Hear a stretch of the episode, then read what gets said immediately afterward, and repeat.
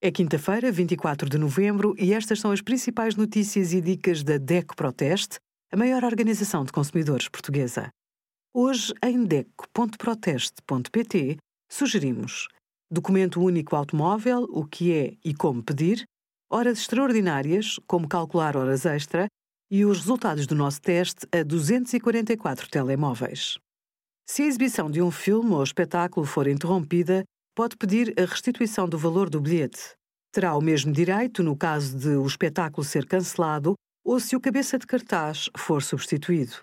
Se os espectadores o exigirem, o promotor é obrigado a restituir o valor dos bilhetes sempre que o filme ou espetáculo não possa ser exibido no local, data e hora marcados, houver substituição do programa ou dos artistas principais, ou o espetáculo for interrompido. Existem entidades próprias para fazer as denúncias em caso de problemas. Pode contactar a Inspeção Geral das Atividades Culturais. Obrigada por acompanhar a DECO Proteste a contribuir para consumidores mais informados, participativos e exigentes.